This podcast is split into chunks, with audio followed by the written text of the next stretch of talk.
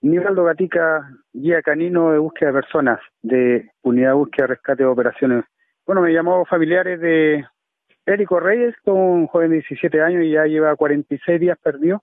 Y eh, hoy día en, a primera hora me presenté a los familiares para apoyar en la búsqueda y el punto cero donde habrían encontrado eh, prenda de esta persona es eh, cerca de las instalaciones de la planta de sal en Río Bueno.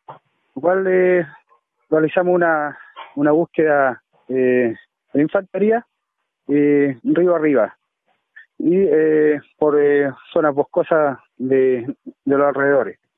Y el, en las horas de la tarde se, se informó a la familia que se había eh, supervisado una, una eh, un cuerpo flotando en, el río Bueno a la altura del puerto Trumao.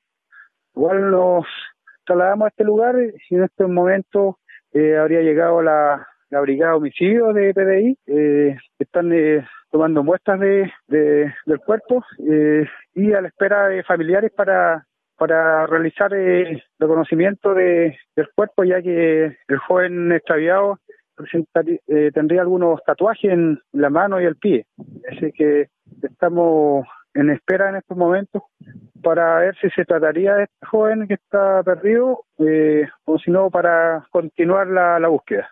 Don Nivaldo, la labor usted la ha realizado junto a su a su CAN ANUC. Correcto, ando con, con el CAN ANUC, eh, CAN de certificación internacional de búsqueda de personas y a la vez un nuevo CAN que yo estoy preparando que también lo incorporé, eh, un pastor belga Malinois de nombre Larry. Andaría con estos dos canes trabajando en esta zona. Ok, don Nivaldo, le agradecemos como siempre la gentileza de respondernos el teléfono y contestar nuestras dudas. Muchas gracias, hasta luego. Hasta luego.